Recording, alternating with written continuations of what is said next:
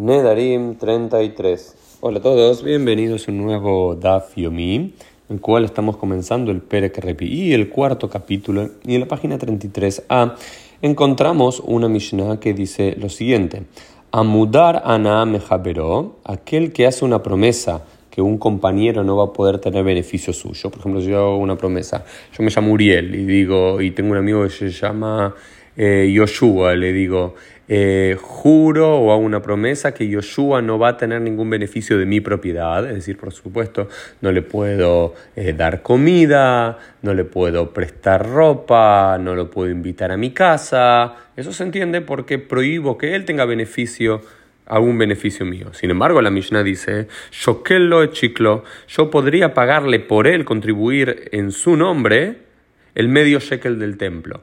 Y, al parecer la Gemara no entiende esto como que es un beneficio que estoy salvando a la otra persona de tener que pagar ese medio shekel del templo, sino que es una contribución, como un tax, un impuesto anual obligatorio, que no hay ningún beneficio personal para la otra persona, sino un beneficio general para el pueblo judío para sostener el templo, por lo cual yo puedo pagar en su nombre si él lo desea el medio shekel que se solía dar al templo y no se considera que él está usufructando un beneficio mío. Y de la misma forma, porea et hobo. Si esa persona tiene una deuda, yo puedo pagar la deuda de esa persona y en, técnicamente hablando, alágicamente hablando, no se estaría beneficiando de mí y umaxirlo et avdato y también le podría devolver a un objeto perdido. Digamos, yo digo, yo soy Moshe y yo hago una promesa que Yoshua no va a tener ningún beneficio mío. Pero después en cuenta, yo por supuesto no le puedo prestar un, mi bufanda si él tiene frío, o una campera si él tiene frío, o un traje de baño si tiene que meterse a la piscina. Sin embargo, si yo encuentro tirado su billetera,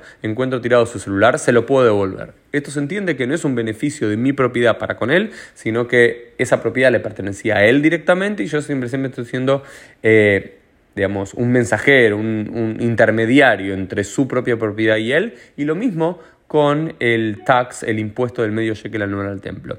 Pero el más interesante tiene que ver con la deuda, porque por supuesto que si esa persona, Yoshua, tiene una deuda de mil dólares y yo de buena voluntad voy y le pago los mil dólares, por supuesto que él está teniendo un beneficio mío. ¿Cómo se entiende que él no está teniendo un beneficio mío? La que lo, lo explica de una forma hermosa que dice, alma abruje ari be alma u besharei. No, que simplemente, aparentemente, lo que uno está haciendo cuando uno repaga la deuda de su compañero no le está haciendo ningún beneficio, sino que está espantando el león de sobre esa persona y eso está permitido.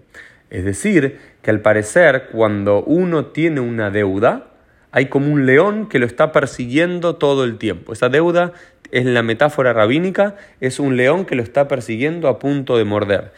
Y yo al repagar esa deuda simplemente estoy espantando un peligro potencial que esa persona podía tener. Y esto no lo llamamos beneficio, sino que lo llamamos eh, sacar un peligro potencial. Pero es hermosa, ¿no? Esta metáfora del león que nos persigue cuando tenemos una deuda y quien paga una deuda espanta al león.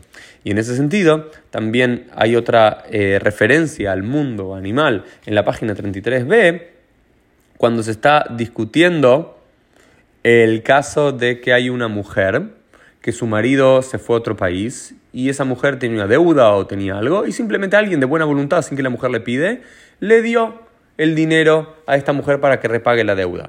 La pregunta es el esposo cuando vuelve, ¿tiene que repagar esa deuda o no? Porque la mujer nunca lo pidió y el hombre lo hizo de buena voluntad y lo quiso hacer, esperando que le pague, no esperando que le pague, no sé. La Gemara dice no. Hay algunos jajamim que dicen, sí, por supuesto tienen que repagar la deuda al hombre que ayuda a su mujer en tiempos difíciles. Otro dice, no, ese, ese hombre hizo una apuesta arriesgada que quizás le iba a devolver y quizás no. Y esa apuesta arriesgada que cuando damos un dinero, hacemos una inversión o algo y no sabemos si va a rendir frutos o no, si vamos a tener beneficios o no de aquello, es algo muy arriesgado.